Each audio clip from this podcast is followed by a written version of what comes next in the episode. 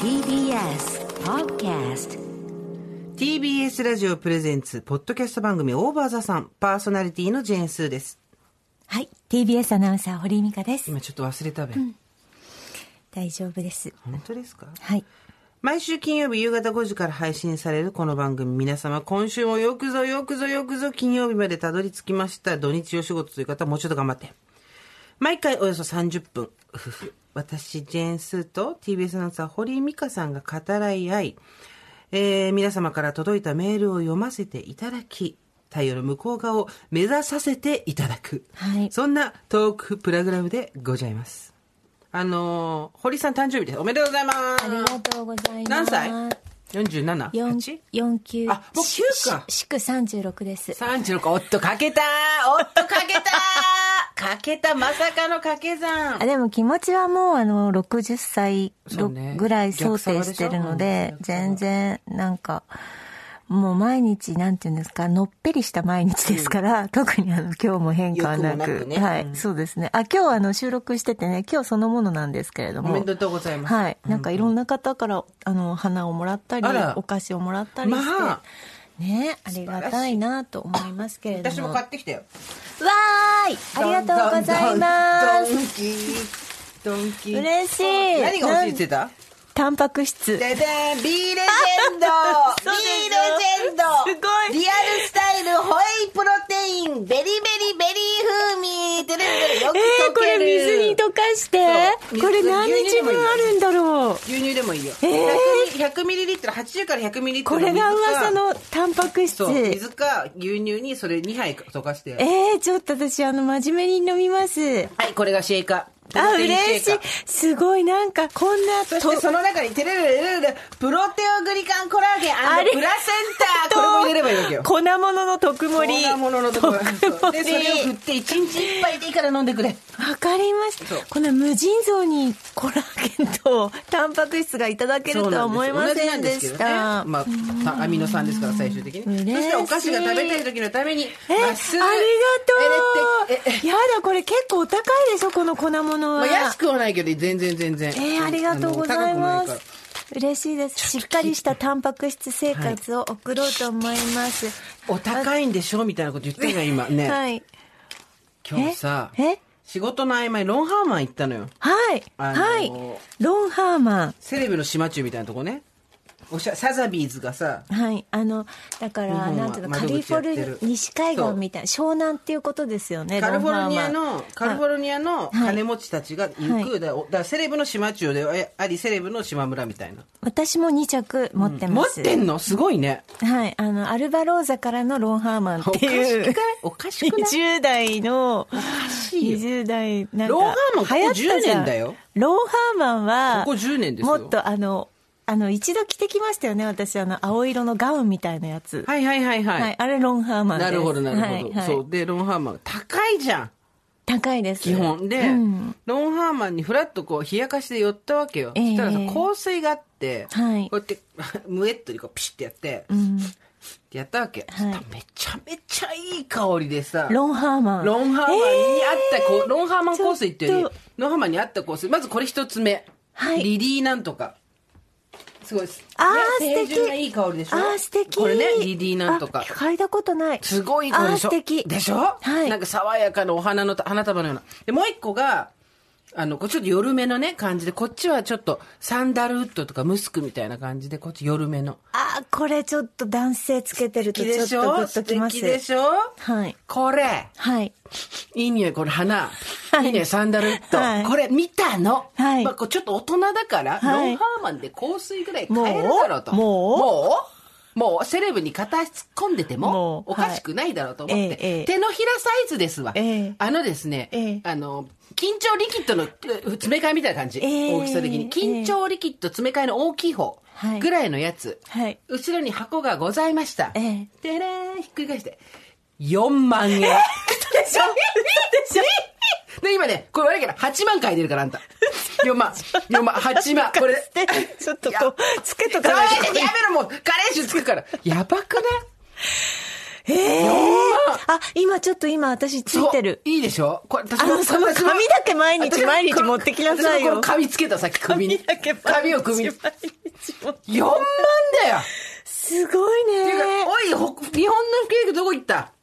どちらのロンハーマンに行かれた？えっ、と神宮？違う、あっち。ミッドタウン。えーミッドタウン。ラジオ終わって、ちょっと用事があって、用事があってって今かっこよく言ったけど、はっきり言うわ。ユニクロで店舗取引、引き取りにした？ってやつをユニクロのミッドタウンに指定して、ユニクロ取りに行って、で、ロンハーマンちょっと寄った私が悪かったの。4万の香水買うんだったらワンコーナー買えるわ。買える。そう、こっからここまでって言えるわ。4万だよ。てかさ、でもいい匂いなんいいだよ、これ。匂いだね。いい憧れだあいいね。匂いなんだよ。でも香水、そっか、やっぱロンいや、ハーマンってさで、も、でもだよ。ロンハーマンってやっぱりちょっとこうお高いからね。やっぱそうりそうそう。ロンハーマンの、私、あの、なんか、物を一切持ってないわけではないんだけど、コップ、なんかさ、はい言うても3000はい円のコップとかそういう、はいなんていうの、そんな程度ですよ。で、香水なんて、はいそんな使い切ったりしないじゃん、しない大抵の。昔のさ、カレー酒とかまだあるよみたいな話でさ、エタニティとかまだあるよって話でさ、はい。だけど、えこれいい匂い。えいい匂いだった、今の。ロンハーマンって感じだった。そううんって感じでしょ。ロン、8万で2つでね。ちょっと昼間はこのお花の香りの方にして、夜ちょっとね、お出かけするとき、この、こっちのね、サンダルウッドっぽいので行こうかななんて思って、2つ買ったら8万ですわ。飼ってるペットの手術とかだったら払うけど、やっぱりでもロンハーマンっていう文字が入ってるマグカップにさ、あるあるあるある、うん。カリフォルニアロールぐらい食べてなんかちょうどいいんじゃないの？いや、でも私なんかすごい、なんていうの、挑戦された気がする。なんかその、ロンハーマンに入ってきたけど、あんた4万の香水買えんのみたいな、なんていうの、その、うん。なんか、挑戦状叩きつけられた気がして、でも私もう一回行ってまたシュッシュってやってくる。紙に。毎日紙に。、毎日その紙もらってそれ。こそさ、端から端までくださいじゃん。10種類ぐらいあるじゃん、そういう香水って。なんか見たことないブランドのだったんだけど。で、どれも全部いい香りなきゃ当たり前のように。でそれをさ、ああ、いい香り。本当だ。でも値段聞いたからなのかな、これって。かもしれない。ねいや、でもやっぱ圧倒的に違うよ。でも4万はさ、何の汁だって話じゃん。うん。ねえ、でで保険かなんか入ってんの？かってさ シェルパがなんかさ山の頂上に咲いてる一輪だけの花をさ絞った香水でシェルパの保険で3万8000円ぐらいかかってんじゃないかっていうさ ねロンハーマンね。まあまあね。ちょっとだから本当そうよね。あの、ちょっとお金持ちの、あの、ご夫婦とか、やっぱ、ちょっと芸能人のお笑いの人も若干買うっていうお金を持って買うっていう話をなんかで聞いたことがある。まあまあそのロンハーマンにあるものは素敵なんですよ。確かに審美眼のある人たちが選んでるんですけど、はい。あまあ、あとやっぱり、あと着こなしが難しいよね。難しい難しい全然無理、ね日本人の身長とかじゃちょっと合わないよねうん。アジア人向けというよりはっていう感じはあるけど、うん。やっぱなんかロスにいる人たちが着るもんですよね。やっぱザラホームでいいんだよ私たち、ザラのそうね。家庭のあの表参道にあるやつ、うん。いやーでもちょっと久々にやられてなんかさまあ2万ぐらいだと思ったわけはいはいはい。ちっちゃい手のひらサイズのええベープカートリッジの、ええなロンハーマンプライスで2万円とか2万5千円とかだろうなと思って、4万ってさ、うん。汁の値段じゃないじゃん、うん。やられましたよ、薄めて使えばいいじほん。とそう。でも薄めて使ったらもう一生それじゃん私死ぬまでそれじゃんゃん。薄めていろんな人に渡せばいいじゃん。私がさ私がすごいさ不安な顔してたんだろうね、若い店員さんがさ寄ってきてさ、とても香料に特徴があるので、一回シュッとやれば24時間持ちますよって言われて 大丈夫？おばさん、おばさん、大丈夫分かってるから、一杯のかけそはばみたいな話されちゃって。さごめんねっつって。本当に辛かった。あとね、うん。聞いてほしい話が今日いっぱいあるんだ。うん。ホラー現象が家家で起き始めた。何何？家の鏡がね、うん。どんどん私が細く見えるようになって鏡も成長すこるね。これはニトリで買ったやつなんだけど。鏡も育てるね。これニトリで56年前に買った鏡なの。前の家から使ってたんだけど、へえまあ普通の鏡ですわ。ニトリの数千円の白い木枠のさ、うん。で壁に立てかけてこう見てたんだけど。昔は絶対そんなことなかったんだけど最近パッて見たらめっちゃ細いわけよ。鏡の中の私が、うん。で巣は痩せたかと思ったんだけど、うん。こんなわけはないわけ。であえれ本当に痩せたからじゃなくて？違うそれで、トレーニングやってんじゃん、私。ん家に来てもらった先生を横に移したら、先生、みっともめみたいになっちゃって。えー、なんだろうそれえー鏡鏡鏡？なんだと思うんだけど、で、ー。だから横向くともうすっごい薄いし、えー、不思議。で、前向くともう横とかシャッ危険だね。危危険だよ危険ね。だしかもそれが、買った時からその歪みだったらわかるよ。ん。返品もしたよ。うんうん。年々歪んで細くなってくってさ、へー。どんだけ甘やかしだよっていう。あるもんね。だから真実を映さない鏡はね。それ、それ。これ TBS だと正面玄関のトイレの鏡も細く見える。あ、マジで、うん。あれ、よくなことするんだろうね。いや、よくない。アパレルとかならわかるよ。はい。その、買わせたいとかって。はい。だけど、まあわざとやってるわけじゃないけど、なんかそう鏡の性質であるんじゃないの？なんだろう。めっちゃ細く見えるんだって。すっごい、おでもほらちょっと。とでもその時気分上がるじゃない？なんか。上がるけこど、でインスタに自分を上げるときは鏡越しですもん、上げてる。その辺はね。だって補正するより自然じゃん。うまあね、そうだね。それでも結構日韓的なんですけど、にしても、あ鏡がどんどん細くなってくってさ、まあ前も話したけどやっぱ鏡大事ですもん。本当に、鏡ふなんか太めに映る鏡を見るのかちょっと細めに映ってるのを見るのか置いておくのかで全然違いますもんね、なんかいくつか鏡持って、その前自分を勇気づけられる、大丈夫だ今日もって言える鏡も必要だし、それこそ下から映すじゃないけどやばいぞっていうのも必要だし、いくつかで見なきゃっていうよね。あの出方の人たちはねみんなね。ちょっと私ねさっきまで一緒にお仕事してた方が、まああるあのービジネスでうん。こう、なんて成功した人なんですけど、その人なんか昔の、えっと、取材で記事で家中鏡張りだっていう話を、うん、なんか見たことがあって、でなんか「すーちゃん鏡の話するかも」みたいな言ってたから、うん。ね。うん。そうそう。じゃあその人に「鏡家中鏡張りだったんですか?」って聞いたらやっぱりそうだったんだって。でわざとお部屋を全部鏡張りにしてでなんか最初はよくそのなんかなんていうの？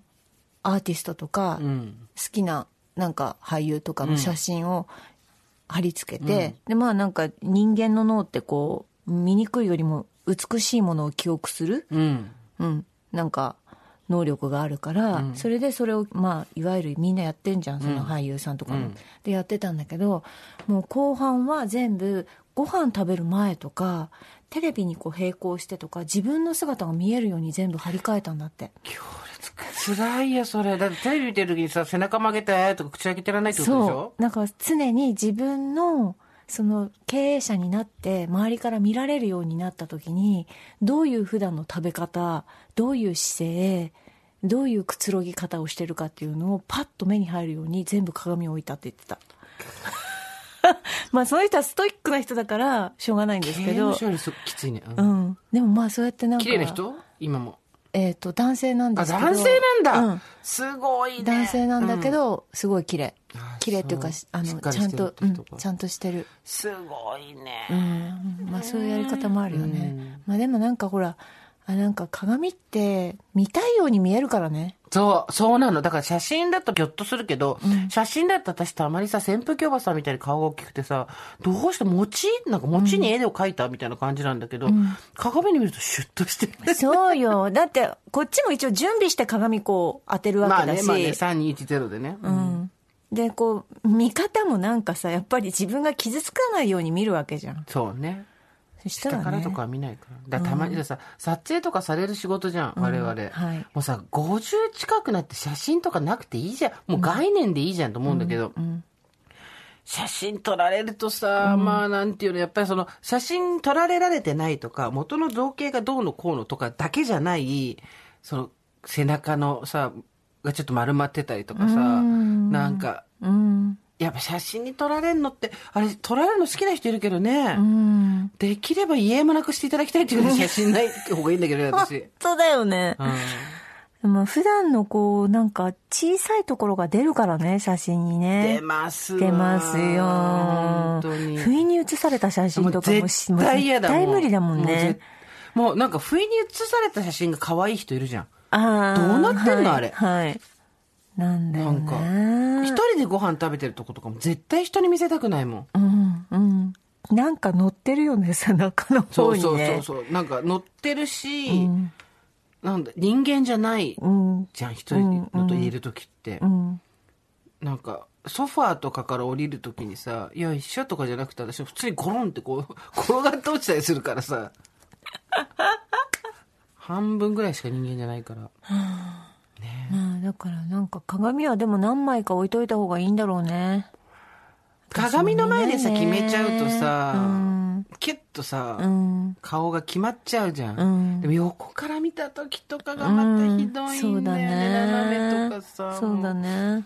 厳しいね。んまあでも強く生きていこうよ。そうね。辛いわーって言いながら生きていくしかないんだから。あの、それ最近は、あの、入り口とかで、体温計測るはいはいはい。と顔が出るでしょ、出るね。うん。で、こう、あの、有楽町のビッグカメラに入ってったらさ、なんか大画面にさ、人がこう、いっぱい入ってくるのさ、こう映し出されててさ、はいはいはいはな、あれ？このおばさん誰？と思ったら自分だったとかね、よくあるよね。れ？あるね。おばさん撮ったと思ってね、それと自分だったみたいな。ようありますよ。なんつったって。なんかさ、ね、年を取ることは楽しいし、大和田さんは楽しいんですけど、ええ。あの、もしかしたらと思うんですけど、私たち多分天国行くと思うんですよ。ええ行いはそこそこいいんで。はいだけど、その前に生き地獄っていうのがあるのかなって気がちょっとそうね。そうね。あるよ。あれ？と思って、ずっとこうやって、あら、もう老けたわ、とか、あら、もうなんだかって言いながら、生き地獄からの、ガチ天国っていう、うんか確実にこっから来ると思います。だよね、うん毎日毎日こう、才の河原で石を私だって今、その、だから50、もうすぐ50じゃないですか。アラフィフだよね、もうね。10年早かったでしょ、10年って。あっという間だった。10年ってやあっという間だったでしょすっごいあっという間だった。ね10年ってあっという間だったよね。3回言ったね。うん。だから私ね、今日考えたの。うんあ、あっという間の10年ってあと2回ぐらいなんだって。あっという間の10 10年年って、あと2回ぐらいなんだと思ったら、ですごい、あすごい早いと思った。ザ・グッバイで死んじゃう。すごい。だから50になった時に、やっぱり、一回ちょっと質問タイムを設けようと思う。自分に。自分に？ミカちゃん、何がしたいの？これかタイムら。最高っていうことで質問タイムに、うんそうだね。うん、私あの先輩で会社ですごく上の方まで行ってそれは女性なんだけど、上の方まで行ってすごい期待されてた先輩がいるんですけど、大好きだったんですけどその人なんかいきなり51の時に、でこれからもうやっぱり役職上のその取締役だなんだみたいな、ついていくって言われていた矢先に、スパッと辞めたの。もでスパッと辞めて音楽大学に入ったの。う、音大に？うん。で、女子大生になったの。ええすごい。で、全く、まあ、ピアノぐらい弾けたらしいんだけど、全く違う、その音楽療法を初めてそこで学んで、はで、私佐渡裕っていう人の、うんベートーベンのを聞きに行った時あ。うに、ん。座ってたら、隣の人にトントンってされて、うんうん偶然その人が隣だったの。ええそので、なんうかそう、今何やってるんですか、みたいな話したら、なんか今ドビュッシーの論文書いてるみたいな感じで、その時55ぐらいだったのかな。うんなんかすもう、ごいね。すごくないです人生か2回目をしっかり楽しんでる感じ。そう。すごいね。全部捨てて、はい、はあまあなんかだからいろんな、まあ人がいるし、いろんなやり方があるんだろうけど、はあ、すごいわ。50てか本当にこの10年あっという間で、気持ち的には私本当に申し訳ないけどまだ37ぐらいなの、うん。なんか感覚としては、おいおい。感覚感覚としてあくまで自分の感覚としてまだ37ぐらいなわけうん。だけど気がついたらもうアラフィフじゃんうん。アラフィフはそれもうちょっとああんた落ち着かなきゃと思ってさ、うん。推しがどうのとか言ってていいのかなと思うんいだけど。やいやいやいやいやいや。思うんだけど。それもまただって、あれまあ生きる糧になってるからねそう、今ねそう。自分の、ね。そう人生自分の幸せ人それぞれだから。そうそうそう。だけど、ほんと10年早かったから、早いね、そうだね。さあ、そして我々10年経っていくとですね、えー女のイベントがまた次に待っております。前回ですね、閉経の話を聞かせてくれと言ったら、あはいはいはいもうたくさんメールいただきました。ありがとうございます。ありがとうございじゃあ、ま美香す。さんから読んでいただこうかしら、ね何か閉経エピソード。ちょっと、あの、なんとなんと、72歳の方からまあ、じゃあ、お聞きしましょう。いただいてますので、えー、70今年72歳になんなんとする大場さんからということで、はい。閉経は悲しくないし今よりもっと自由になれますよ、うん。子宮がんとかで子宮切除すると女で亡くなるみたいな意識の人には理解していただけないかもしれませんが私の閉経時はそれはそれは出血量が多く、ん。期間も5年以上かかりました、ええもともと生理時の量も多くて寝ても起きても2日目からはラージサイズのパナプキン5枚を並べて防いでいたんですが、閉経時フルタイムの仕事で外出時の時はもう30年近く前のことでコンビニもなく小さな店でタオルを何枚か買って当てていたのを思い出しえーます。すごい大変。はい。別の日は病院へ行く人の付き添いで出かけて自由にトイレへ行けなかったので、履いていたジーパンを濡らし、靴まで濡らしたこともありました。はい。で、そんなわけで閉経万歳だったんですが、閉経して5年以上経った頃、また出血しました。うん。なんか変だと思いながら婦人科受診の、えーに行きましたところ、えっ、と、子宮体がんで、子宮と卵巣も取りました。うん。けれども、すっきりしました。うん。うん。今は当たり前だけど出血もなくプールも旅行も美容室や歯科など座る時間が長くなる場所も自由に行けていますもちろん人によってそれぞれだと思いますが貧血にもならずぼんやりだるいだけでただ出血の多かった私は閉経は万歳以外の何者でもありませんでした閉経してからはもう時間があまりあるわけではないと気づいて美白化粧品を使って自分を大切にしたりパート先ではおばあさん森ガールかっこ古い。みたいにワンピース姿で働いたりしております、あと数年でパートを辞めたら染めたことがない髪をピンクとか青にしたいとかあいいね。うん。うん、というふうに楽しんでおります。高齢リスナーが少ないみたいなので相談を踊るからの Spotify に来てメールをしております。ありがとうございます。はいさすがでございます。オーバーダさんのおばさん村のお姉様。皆様ご自愛くだごさい。ということでありがとうございます。いや、私も聞いててちょっとうん、グッときちゃったんですけど、それ今我々はさ、おむつとかあるじゃん。おあの、生理用おむつとか。うん。当時はないからそさね、タオルを買ったりとかさ、足元まで濡らしたら、いや、きつかったね。ほんとお姉ちゃんたち大変だったね。そうだね。考えるともう胸が痛いよ。ねそれもなんか知られないようにとかさそう言っちゃいけないとかさできっと、ね、誰かが助けてくれるわけじゃないだろうしうさ、んきっつい時代をサバイブしてきたよね、姉さんたちはね。恥ずかしいことみたいなねそうそうそう価値観もあったりしてねいやー、もう、うんね。ありがとう。教えてくれて。さあ、次はですね、えー、こちらの方、スーサミカさん、おはこんばんちは、先週還暦を過ぎた我々世代に対して、スーさんが、おばさん村のお姉さんと呼んでくれたこと嬉しかったです。というのも私は娘に勧められておばあさん聞いておりますが、えーすっかりファンになってしまいました。うんえー61歳の私。はい正直立ち位置がわからない。運動会で言うとテントの中に座っている来賓みたいな感覚だって、おばあさんの中で。けれど、おばさん村のお姉さんいいじゃないですか。ありがとうございます。それでは私の平均物語、美容を奏でながらお話ししましょう。ベベンベベンベン。私は31歳の時、検診で子宮筋腫があることが分かりました。その時は、えー鶏の卵ぐらいの大きさで、今すぐどうのこうのという大きさではない。だいたい大人の握り拳ぐらいになって日常生活が難しくなってきたら考えましょうと言われました。そして10年、いよいよ子宮筋腫によって生活に支障が出てきました。まずトイレが近い。ちょっとしたくしゃみで尿漏れ。経血の量が半端ない。しかも塊で出るので変な例えで申し訳ありませんが、ブルーベリージャムが一瓶一回に出るという感じです。あの、あれがすごい量が出るんだね。すごいね。あの、塊で出るやつあるじゃん。なめくじみたいな。もちろんそんな時はトイレに座りっぱなし、夜はおむつをして寝ました。そんなわけでいよいよ手術が必要となり、開けてみたら、あらびっくり出てきた筋腫は小玉水系より大きかった。子宮前にドクターは言いました。あなたは閉経までにまた同じような筋腫ができるかもしれません。その時私は40歳でしたが、てっきり年齢とともに筋腫ができにくくなるものだと思っていました。もしくは小さくなるものと。しかし私の場合は違っていました。これから子供を作る予定ありますか？ないようでしたら子宮を摘出するのをお勧めします。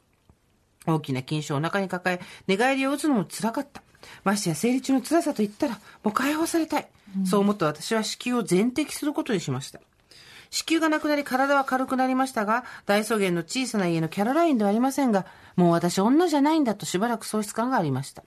閉経は人それぞれだと思います。これが私の、えー閉経物語でございますということで、この方も、えっ、と、禁酒で取ったと。いうことで、閉経になったんだけど、ちょっとこう、私女じゃなくなっちゃったんだわっていう思いが、泣きにしもあらずだった人バージョンですね。ちょっと先輩方からね、たくさんやっぱりいただいてるんで、はい読んでいきたい。はいえっと、今年60歳になるちゃちゃまるさんです。はい生理は52から怪しくなり、えー55歳で閉経をしました。困ったのはいつ始まるのか全くわからず、常にナプキンを当てていたこと、何しろ2ヶ月空いたり4ヶ月空いたりの生理だったので、それから蒸れたこと、もっと困ったのは、これで本当に最後？と、確信が、これ終わり？終わり最後これアンコール終わり？って。確信が持てないことで、小旗でおめでとう終了ですというふうにズズッと出てくればよかったのになと思っておりました。閉経するとホルモンバランスが崩れて骨折しやすくなりますおう。なるほど。私も息子の結婚式の10日後、掃除中浮かれて腕を骨折しました。皆さんも気をつけてください。今は、えー20歳下のバンド、富士ファブリックに命を削りながら身を捧げている毎日です。素晴らしい推しがいる。いいですね。いやためになる。ねうん、聞いたことなかったから、平家の話。スーザンミカさんいつもポッドキャスト楽しく聞かせてもらっています。初めて投稿します。ももも母42歳。ももも母さん42歳。先週の平家のエピソード、私の聞いてほしいと思い初めてメールします。あれは男を一人出産した後39歳頃でしょうか。ん？今回は間が空くな。ん ?2 ヶ月に一度会えるんだよね。ん ?3 ヶ月空いたよ今回は。となり、まるで海外放浪癖のある彼氏から連絡を待つような感じ。えー半年ぶりに月のものが来た時には、前回でもう会えないと思って、今回はどこ行ってたの？とと思いました。そして量が少なくなり、もう終わり、え、もう行っちゃうの？という感じ。幼馴染の腐れ縁のアンチクションの男子が自分のそばから離れていく感じでしょうか。39歳よ。婦人科も検診し、早すぎる閉経は子宮がんや乳がんの可能性が高くなるということで、ホルモン剤等を利用したりして、人工的に生理が来るようにしている感じで過ごしています。ということで、この方は今、えー、42歳で、えー39歳の時に、まあ、閉経に近い状態になったので、ホルモン剤なので今、来させてるという状態ですよ。だから、このまま来させなかったら、このままうん、うん。閉経してたってことだよね。えー、どんどん言っていいですか、うんちょっとなんか、嬉しいですね。こういう情報ね。ありがたい。なかなかないからね。はい。えーとですね。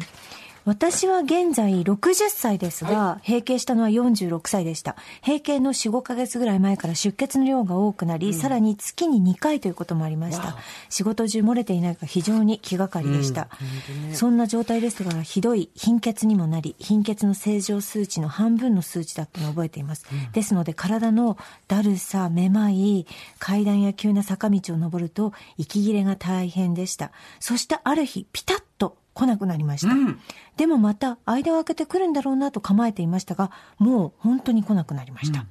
あの辛さからやっと解放されたと、心底ほっとしたんですが、ひどい更年期障害もなく、今に至っていますが、なんと、肋骨を内側から支えている軟骨にひびが入るようになりました。うんそれもちょいちょいあるんです。もう慣れっこになってしまいましたけれども、ああ、またやってもうたという感じです。ということで。ね、骨に来たっていうところもいたもんね。うん、軟骨によくひびが入る女よりということ軟骨軟骨って食べ物だと思って軟骨ってね。くいや CM でもやってるからやっぱ大事なんだね軟骨、うん。そうだね。そえー、スーさんみかさん、おはこんばんちは。53歳のバツイチ女子です。毎回とても楽しく聞いております。えー、このご時世、友達と会うようにできない日々ですが、お二人の話を聞いていると、本当に楽しいです。えー、私は2年ほど前に27年の結婚生活にピリオドを打ちました。原因は夫の、元夫の浮気です。何度も浮気を繰り返すので、ほとほと嫌気がさしさしました。そして私自身のこれからの楽しい人生を諦めることができず、前向きな私もダメだと思って思い切って離婚。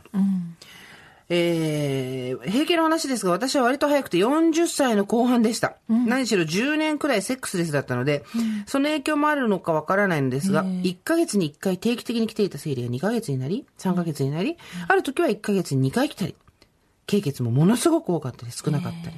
そして4ヶ月になり、来なくなりました。3年前に一度不正出血があり、また生理復活と思ったのですが、出血はわずかで終わり、それ以来ありません。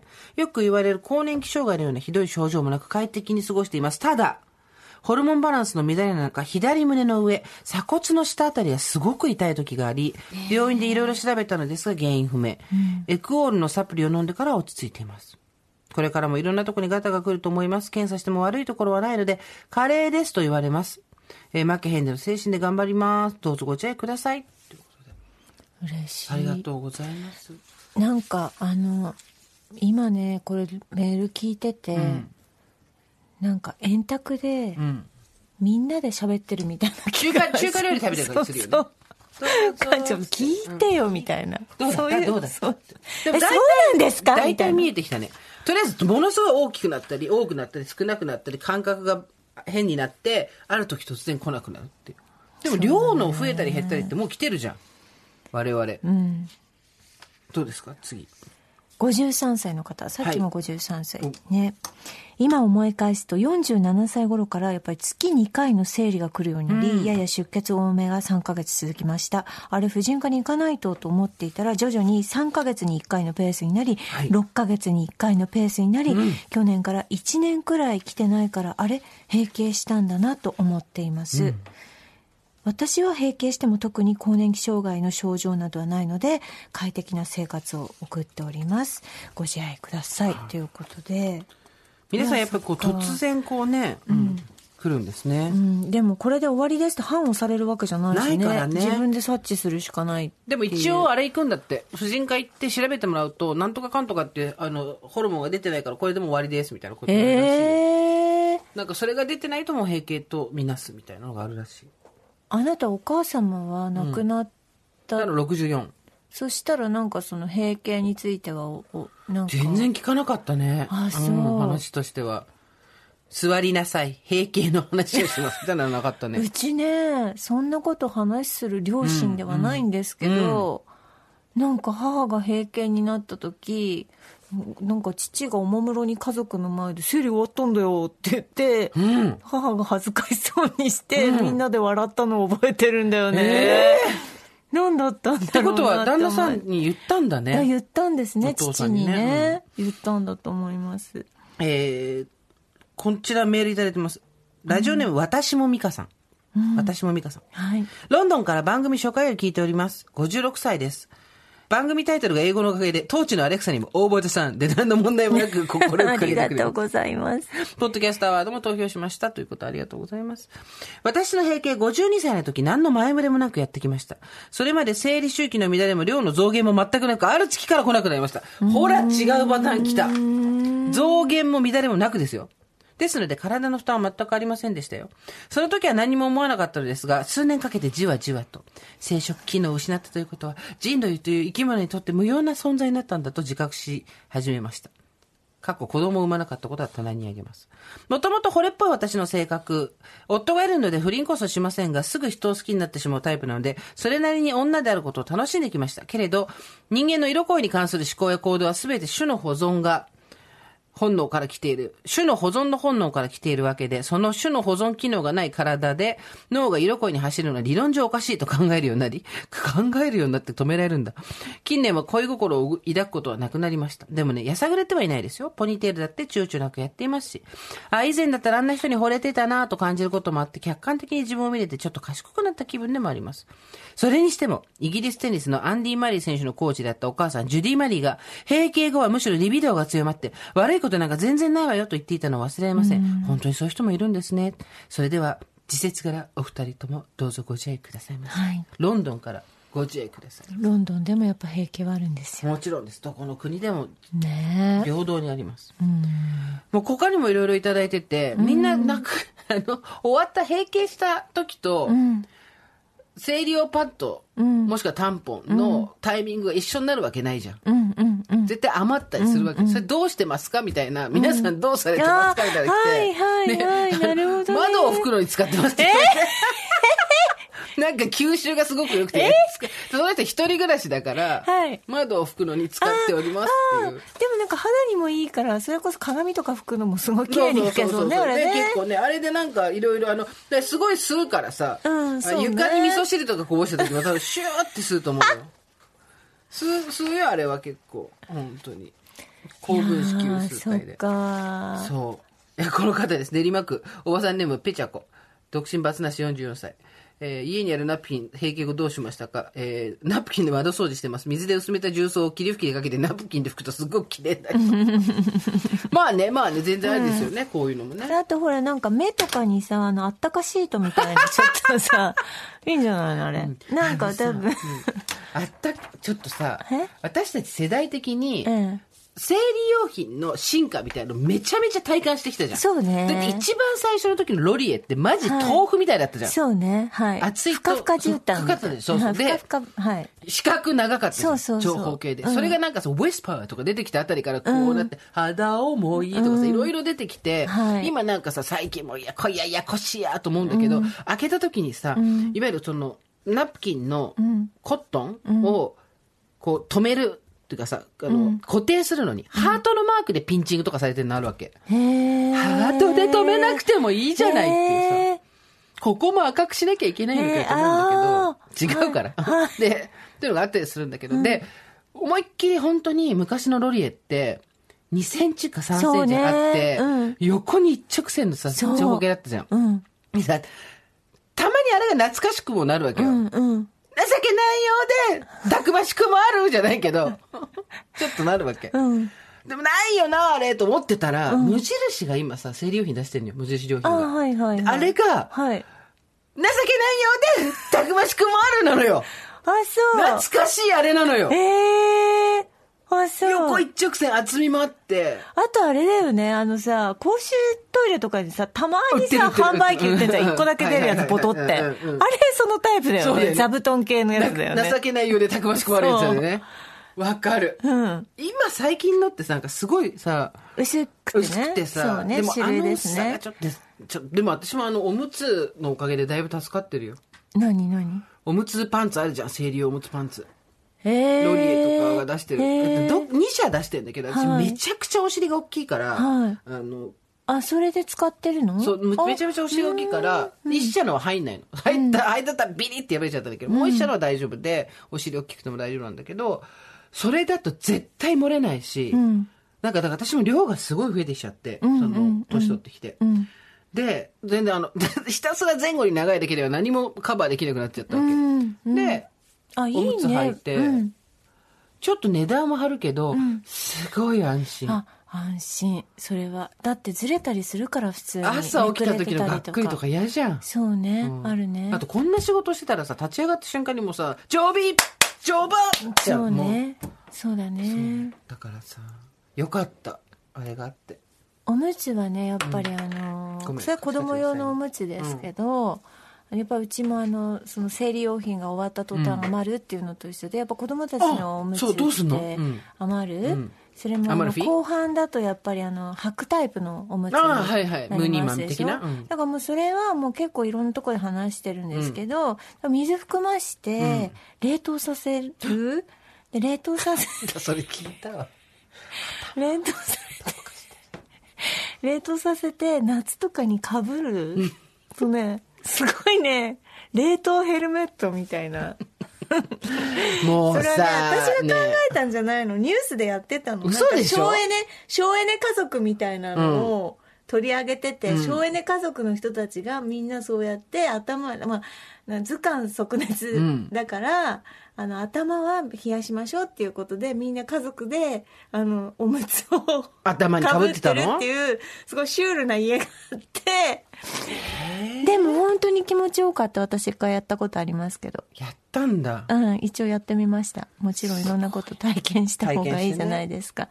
あの、長くは続きませんでしたけですよねど。まあそんなもんですよねはい。はいいや、皆さんの平均エピソードありがとうございました。ありがとうございましたたくさんいただいて、そのね、あの、やっぱりエストロゲンのホルモンクリニックに行って、ホルモン重点療法してたっていう方もちょこちょこいたんですけど、意外とその人はいなかったね。一人二人とかだったね。うん。あのーあと、ね、読みたいんだけど、これちょっと読むとね、絶対ダメなこと、絶対これやっちゃダメですっていうのが書いてあってね、絶対やっちゃダメなことは読めないんだな、なかなかな。なるほどね。そうそうそう。でもなんか見えないものが見えてきたのはとってもいいですね。すね先輩方の教えにより。そうね。うん。嬉しい。そう。で、まあ、あれですよ。やっぱり3人やれば文殊の知恵100人寄ったら乗っても大丈夫。我々のやっぱりね、おばさんの、淀子物置。そうそうそう、コードネーム100人乗っても大丈夫じゃないですか。ええ。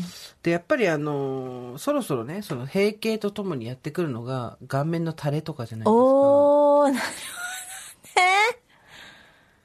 あなたして、あなたはでもいらないでしょ？パンパンしてるから。いや見てこれここ見て、輪郭のこの間、たるみね？ここのそう、なんていうの、ブルドッグじゃないけど、この、私、顎のラインがキュッとしてるのだけが自慢だったの。はいそれがやっぱり、ちょっともちゃっとしてきたし、うん。この、太ってはいるけど、首の下の、んこの、なんていうの、たるみは、うん。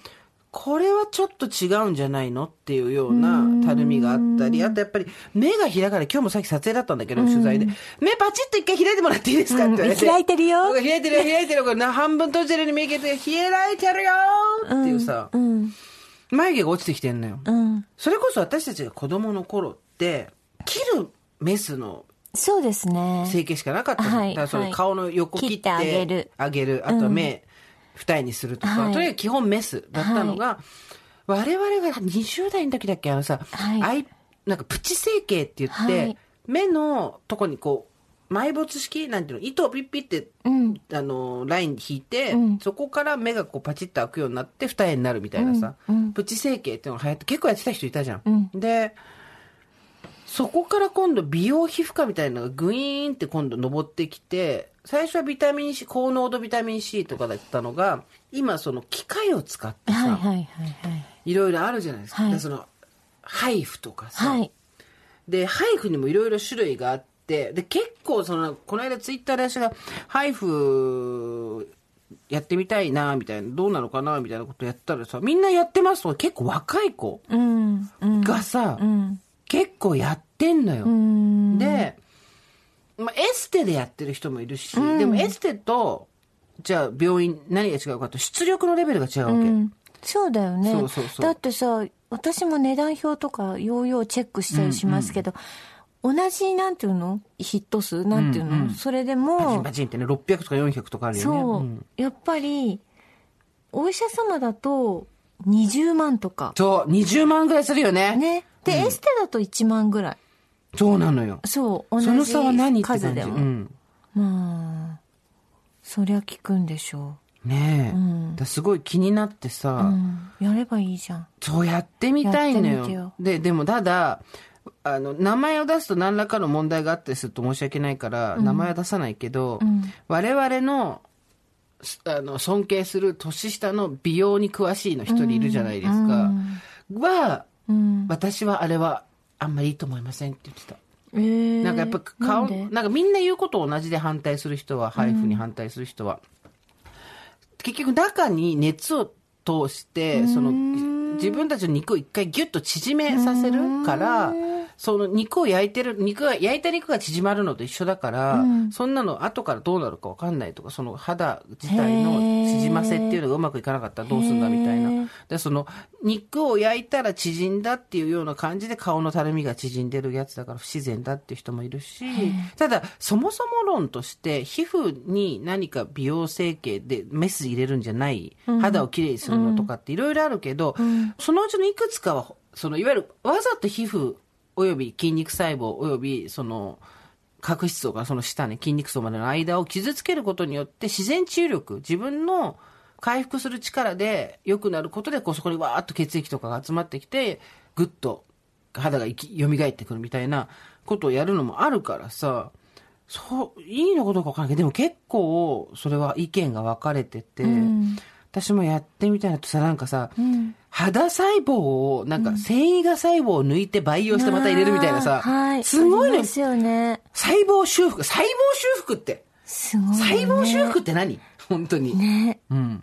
あの、なんかテレビでやってたけど、新庄は糸800本入れてんだよ。もう、私、新庄のインスタフォローしてるけど、す80ごい綺麗だもん。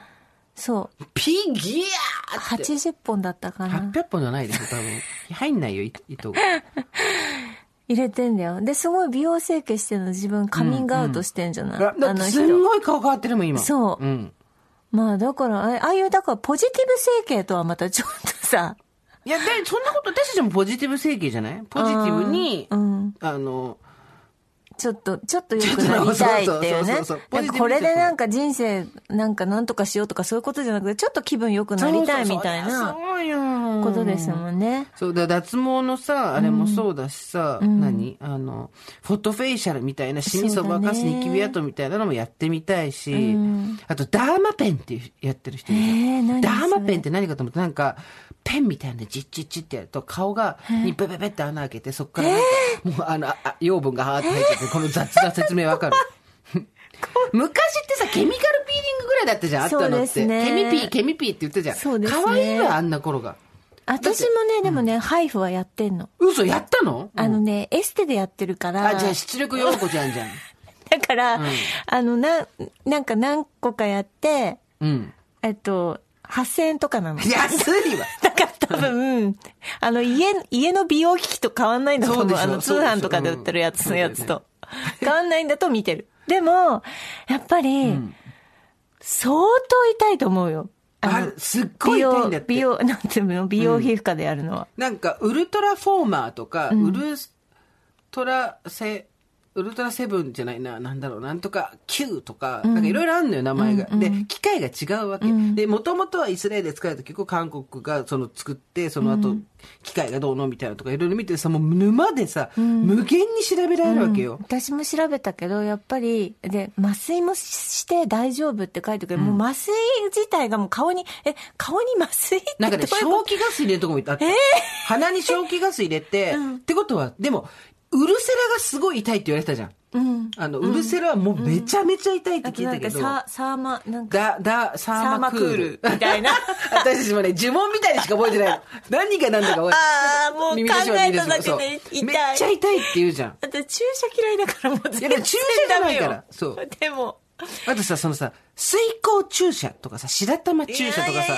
肌がプルンプルンになるやつとかさ、はい。あるじゃん。うん。で、もうなんか、本当に、何何マジ教えてっていうか、これもだからその VIO じゃないけど、もちろん何自己責任じゃないけどさ、ちゃんとしたクリニック見つけて行ってくれって話だし、もうこれ聞いてる人たちの年で安ければいいっていう話じゃないと思うけど、なんかやったことある人の話聞きたいよね。そうですうね。ん。なんか、例えば、ヒアルロン酸を打って、焦げ、そげた方が、焦げた方が戻りましたとか、ボトックスをうん。眉間に打つことでシワが消えましたとか、ケミピーまだやってますとかもそうだけど、もっと上のその配布、医療配布30万ではい、やって悪いけど別人だはいよみたいなことなのか、なんかさ、ん。もう名前がすごいいっぱいあるから、これがいいとか、これが悪いとかね。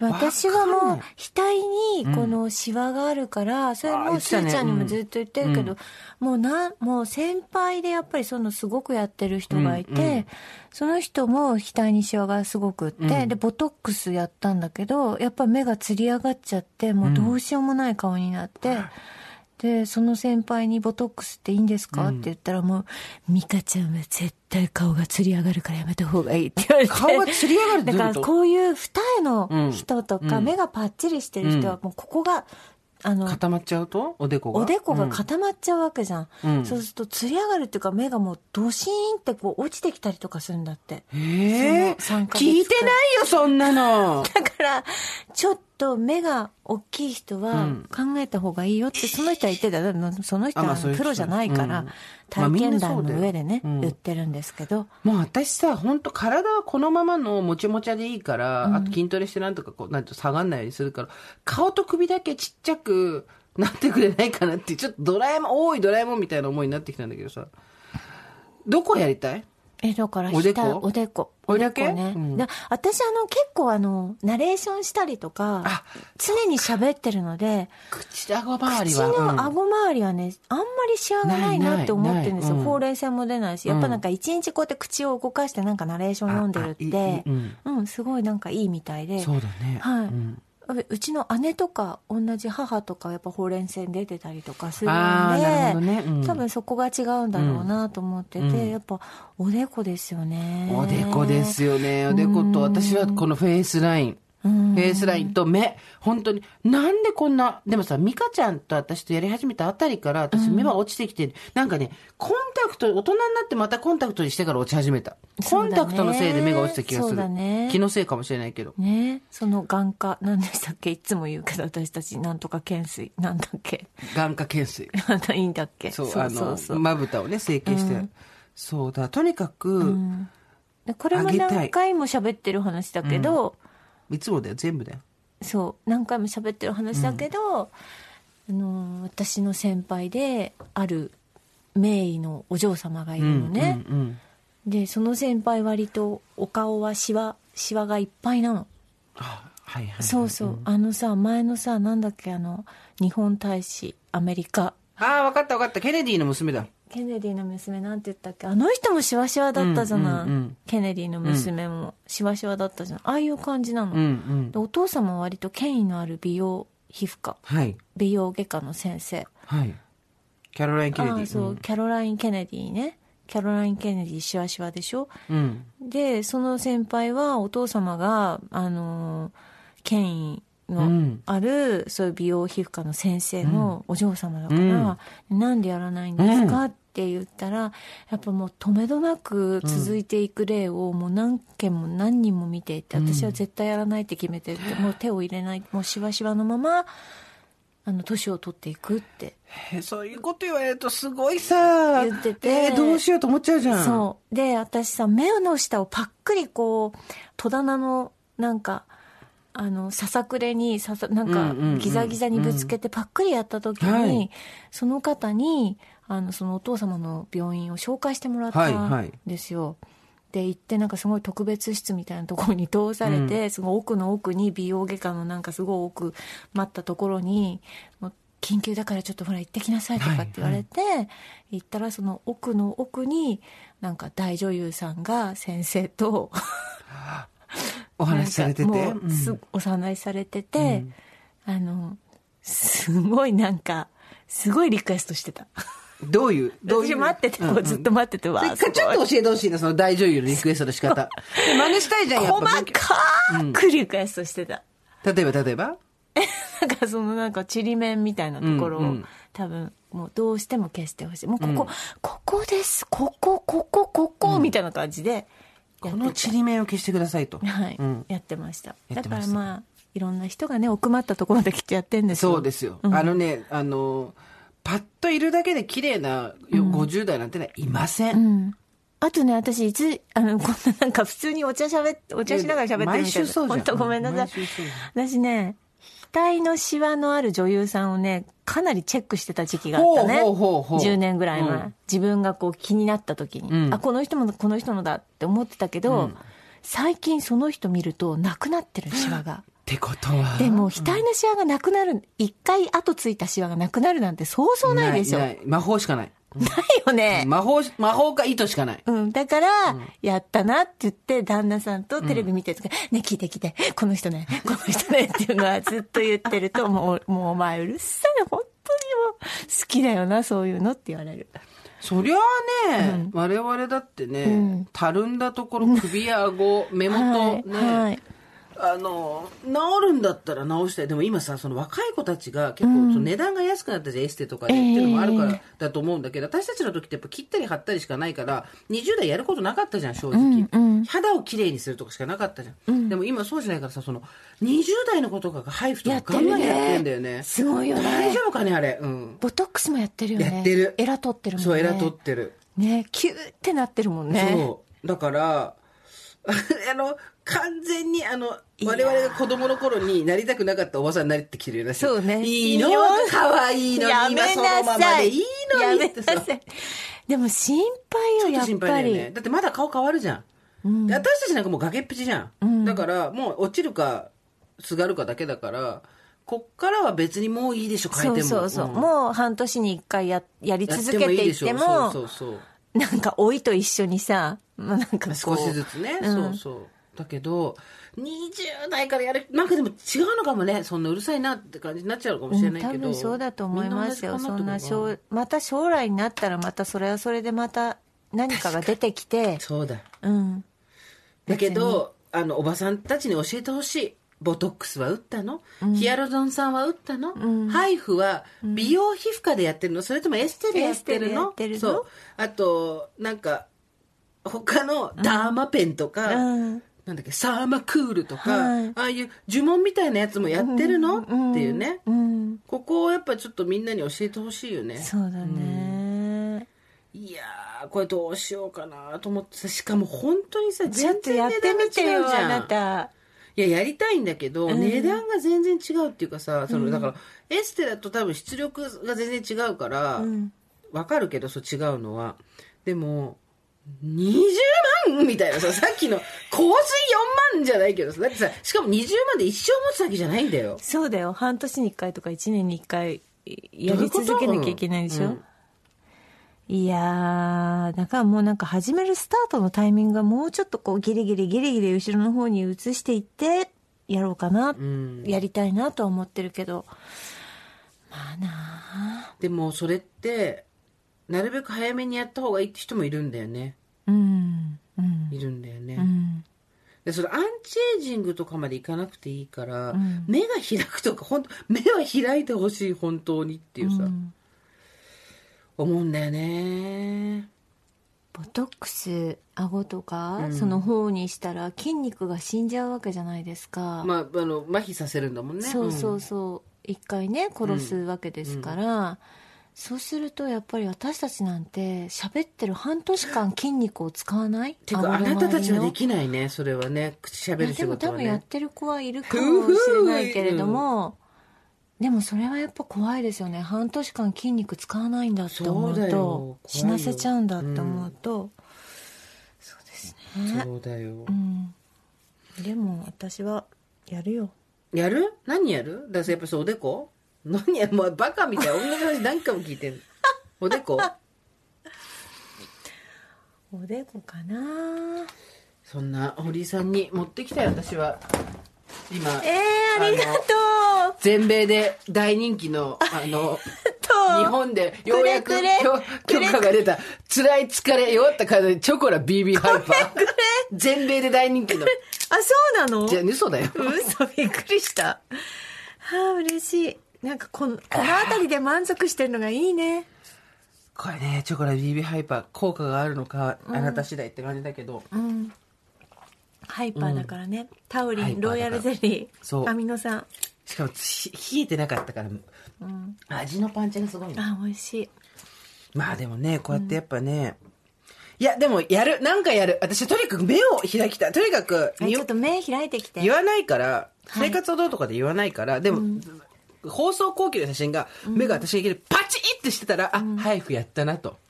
顎のラインがシュッえー、としてたら。そんな変わるのかなハイフってなそのだからハイフも、なんだっけ、その、えーっと、だハイフもいろいろ、なんかもうハイフって何ってか、それだけ友達言ったら、なんか外国の友達が、ハイフレデション、ウェルウェルウェルレウみたいな、え、で、ちょっと待って、今何言ったみたいな。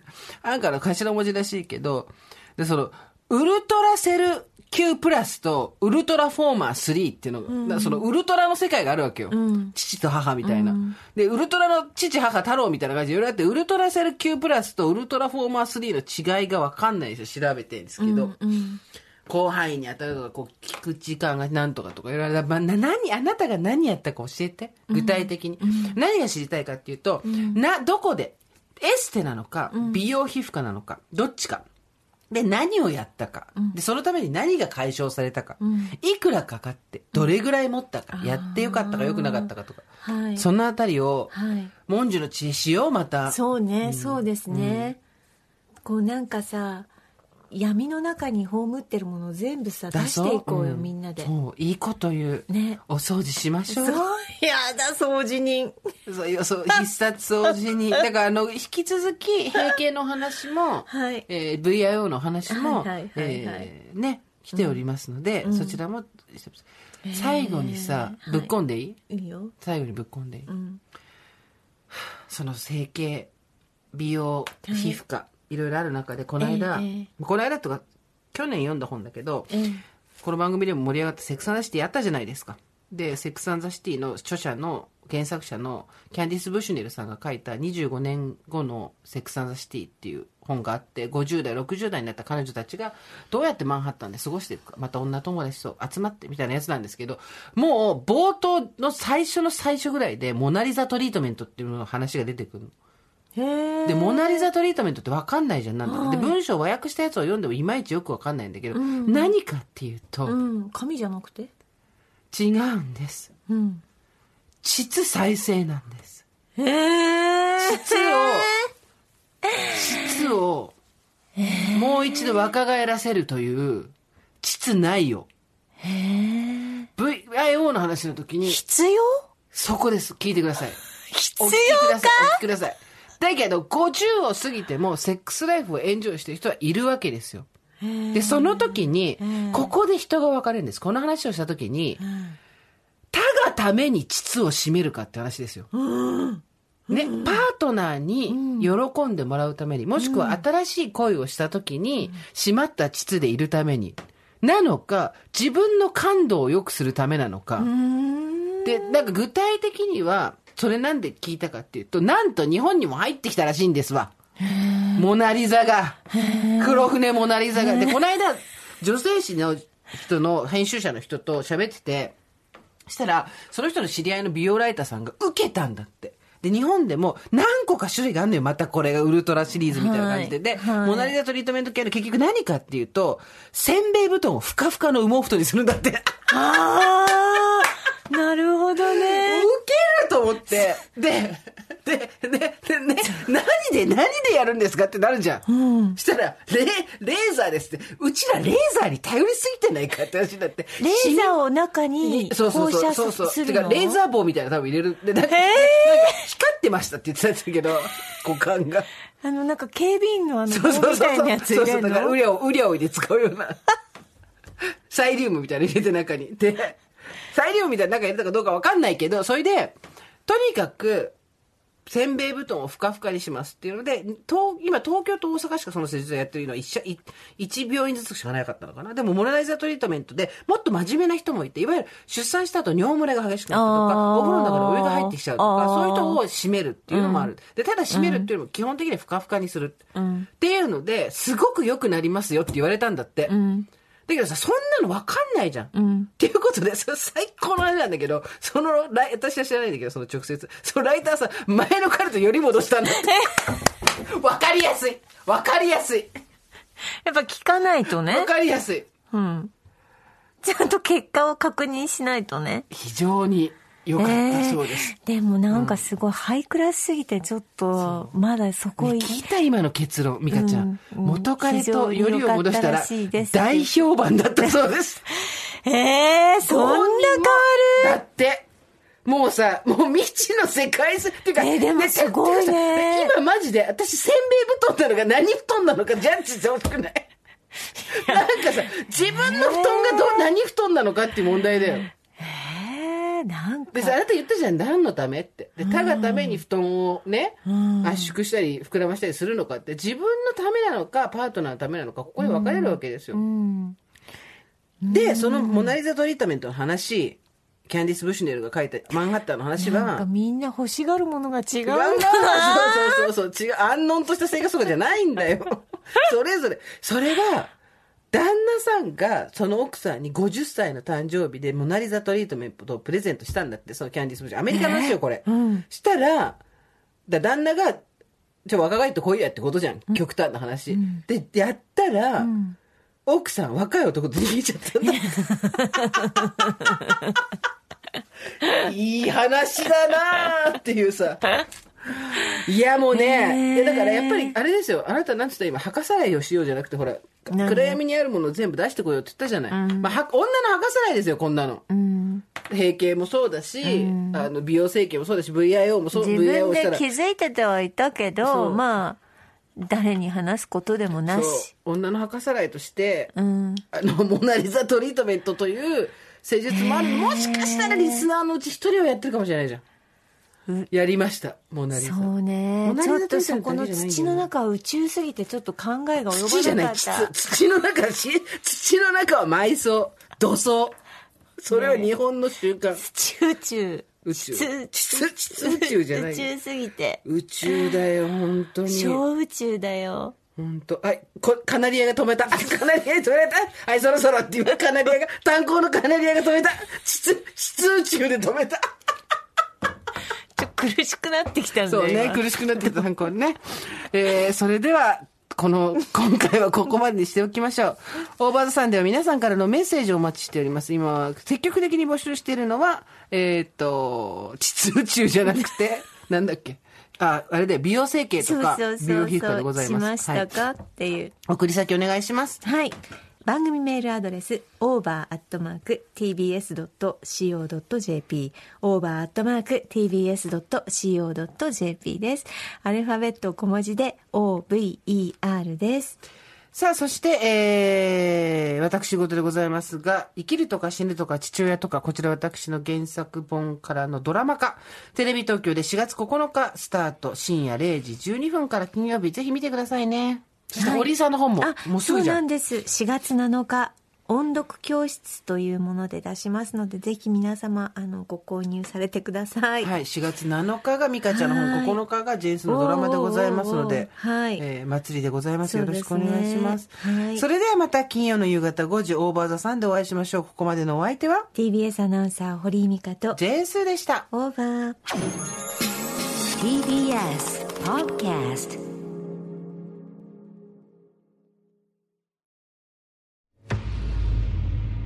Audio Movie.